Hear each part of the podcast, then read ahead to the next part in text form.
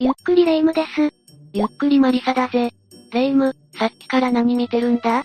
本当にあったかもしれない怖い話よ。怖いもの見たさに録画しておいたの。そういう系苦手じゃなかったか？いつの話してるのよ。もう大人なんだから、こんなの平気よ。ちょっとトイレとかに行けなくなるくらいで。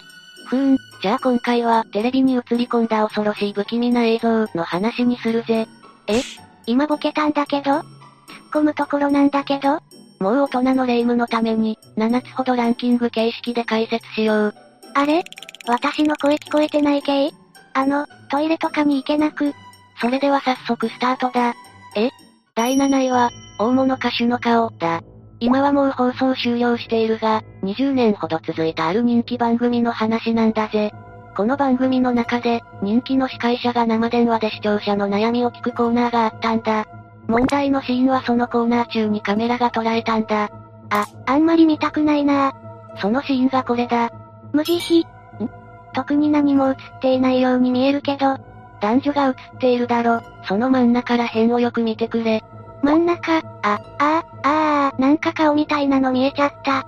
そう、その映り込んだ顔が、かの有名な伝説的歌手、美空ひばりさんに見えると話題になったんだ。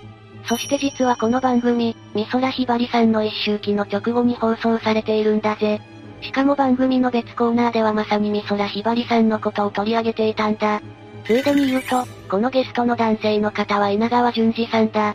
怖いなあ怖いなあ何かが起こりそうすぎるわよ。そう、これは本当にあった、と、言いたいところだが、その美空ひばりさんを取り上げたコーナーで、彼女の顔写真のパネルが使われていたんだ。え？なんだ、じゃあそのパネルが置いてあって、それが映っただけなのね。事実としてはそう言われているぜ。なんか含みのある言い方ね。考えてみてくれ、こんなカメラにちょうど映る場所に偶然パネルを置くか？さらにこの番組が収録されたスタジオは、いわゆる、出ると言われているところなんだぜ。霊感の強いスタッフは近づきたがらないほどにな。どっちも偶然かもしれないじゃない。確かに偶然かもしれないが、何かの意志が働いた偶然かも。そう考える余地はあるよな。怖いなあ怖いなあお次は第6位、キム・ジョンイルの横の少女、だ。あれ？なんかこの写真は見たことあるような。一時結構な話題になったから、見たことある人も多いかもな。あれ？ちょっと待って、もう見えちゃってるんだけど。お、気づいたか。そう、この写真は1990年に北朝鮮で行われた記念式典の写真なんだが、キム・ジョンイル氏の右側に少女が透けて見えていて、当時かなり騒がれたんだ。話題になった当時は怖いからって薄めで見てたから気づかなかったわよ。こんな形で見てしまうことになるなんて。因縁の開口だな。この写真の式典が行われた1990年代、北朝鮮では20世紀後半の世界において、最悪と言われる大規模な飢饉が起こっていたんだ。この飢饉では数十万人が飢餓により命を落とし、その数は当時の人口の3-5%と推計されているんだぜ。飢饉なんて、歴史の教科書でしか見たことないからイメージがつきにくいわね。そうだな、今自分がいる恵まれた環境に感謝しなくちゃいけないな。そういった背景もあり、この少女は飢餓に苦しんだ末に命を落としたことを恨み、ここに映り込んだと言われているんだぜ。そんな深いわけがあったのね。心霊研究家の池田達夫先生も、これは間違いなく本物、と太鼓判を押していたんだ。怖いけど、この写真の真相を聞くとなんとも悲しい気持ちになるわね。まあ、コラージュなんだけどな。はいこの写真、人工物なんだぜ。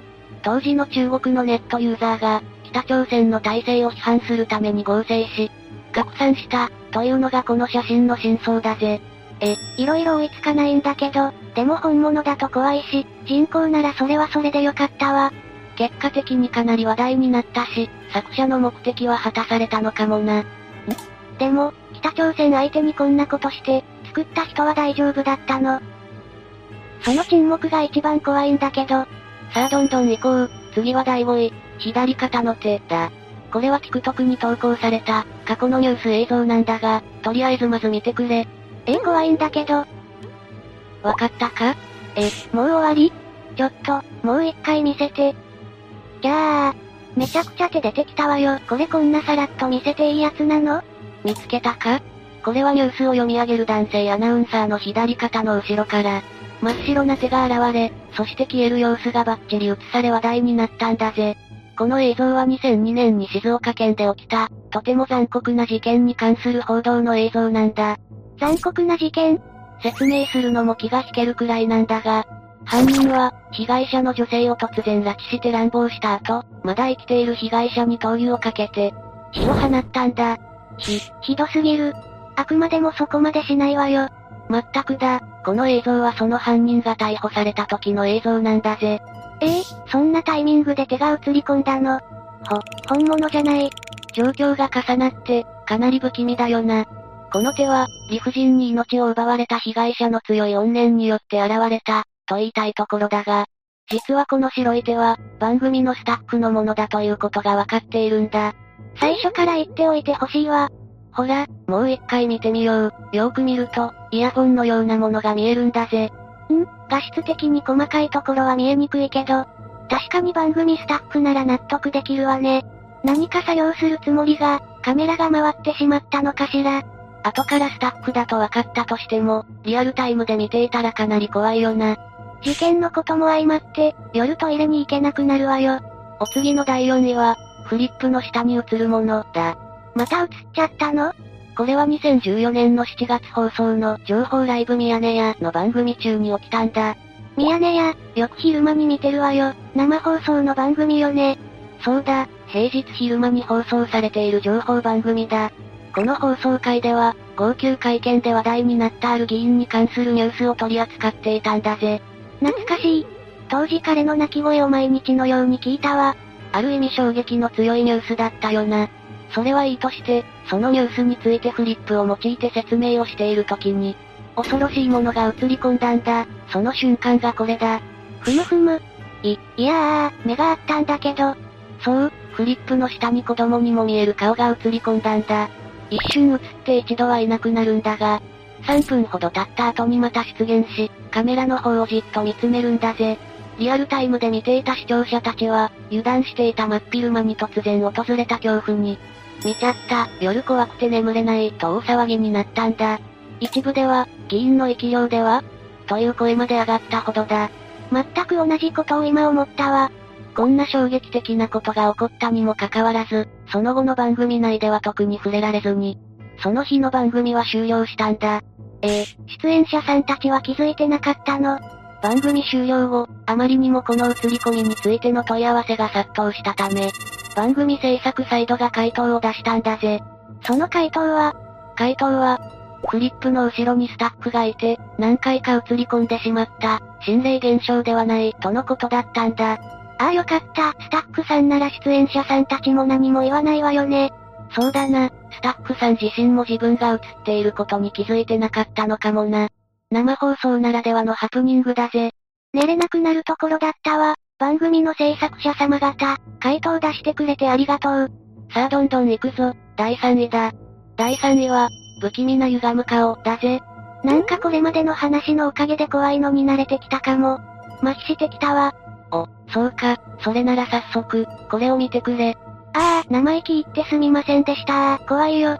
これが、不気味に歪む顔、だ。一目見ただけでゾッとするよな。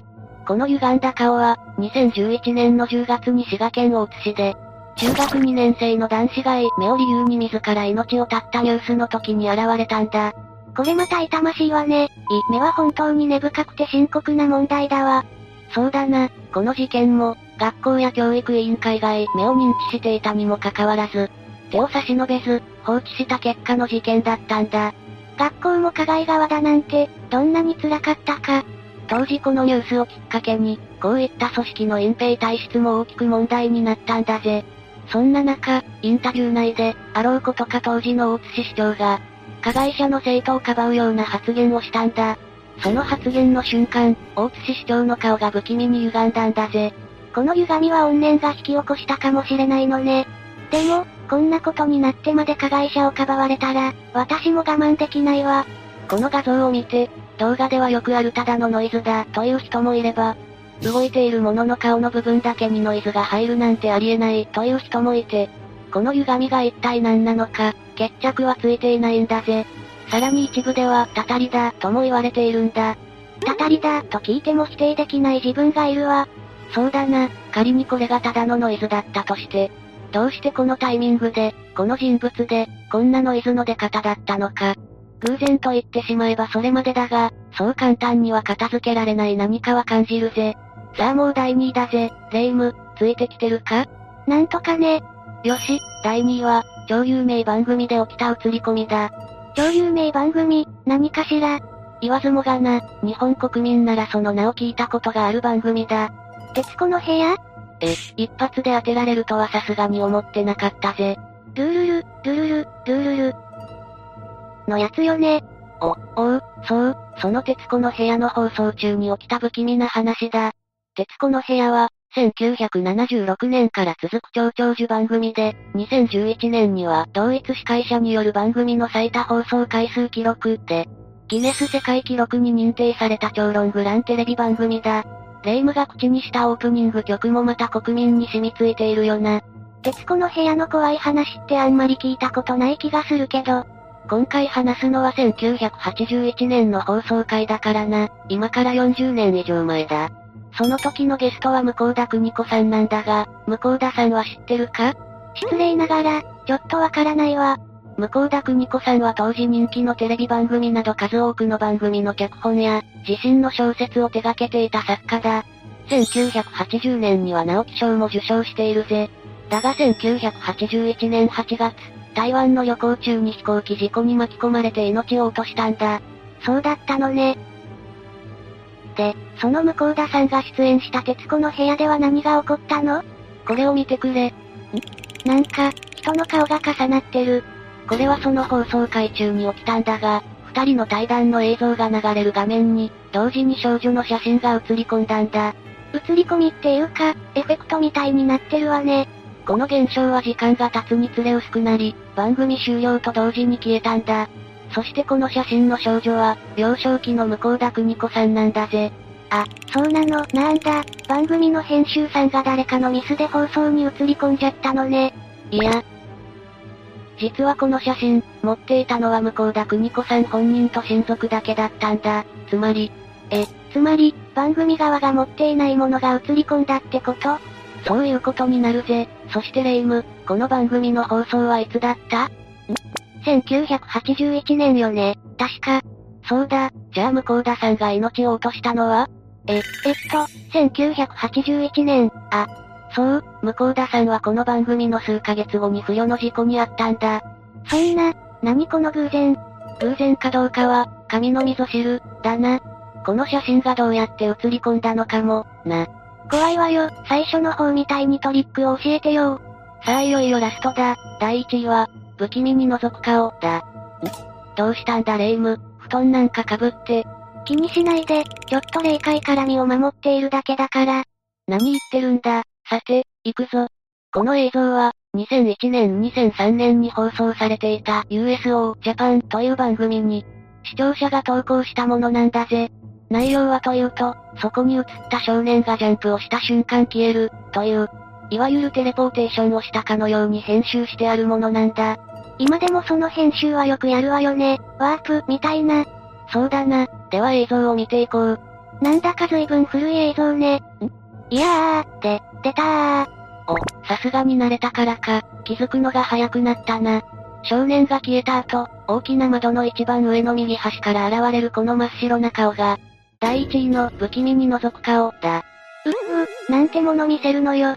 かなり不気味な上に、位置と映り方が不自然だよな。この大きさの窓の上側となると、かなりの大柄か何かに乗らないと難しい。それに顔しか映っていないのも不自然なんだぜ。この映像はお茶の間に衝撃を走らせ、当時リアルタイムで番組を見ていて、この映像がトラウマになった人も多くいたんだ。私もその一人に今なったわよ。ところでレイム、さっき随分古い映像だと言っていたな。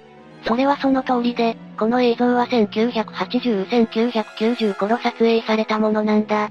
その頃はまだ動画の編集技術も未発達だったことから、これは本物だと主張する人もいたんだぜ。だが一方で、外が暗いから室内の人物が窓に映っただけという意見もあったんだ。そうよ、編集の途中で映り込んでしまっただけなんじゃないのお、冴えているな、レイム。実は動画撮影当時に検証が行われ、これは撮影者の友人がカメラを覗き込んだ結果だと結論付けられたんだ。ほらね、やっぱり。でもレイム、映り込みにしては不自然すぎないか？う。それはまあ、確かに。あまりに不自然さが残るため、フェイクではなく本物という結論を出す番組もあったんだぜ。ということで真偽のほどは不明なんだ。本物でしたってなっても怖いけど、偽物かどうかわからないのも底知れぬ怖さがあるわ。さて、今日の話は以上だ。レイム、どうだった？もう怖すぎて、マリサ、今日はずっと一緒にいてくれるのよね？いや、この後予定があってもう帰るぜ。嘘でしょ？私をこんなにめちゃくちゃにしておいて、さっさと帰るっていうの？語弊しかない言い方はやめるんだぜ。霊夢は巫女だから大丈夫だろう、多分。それとこれとは話が別。じゃあ、私はもう行くぜ。え、本島に帰るの？嘘って言ってみんなもなんか見たことのある映り込みがあったら教えてくれよな。それでは最後までご視聴ありがとうございました。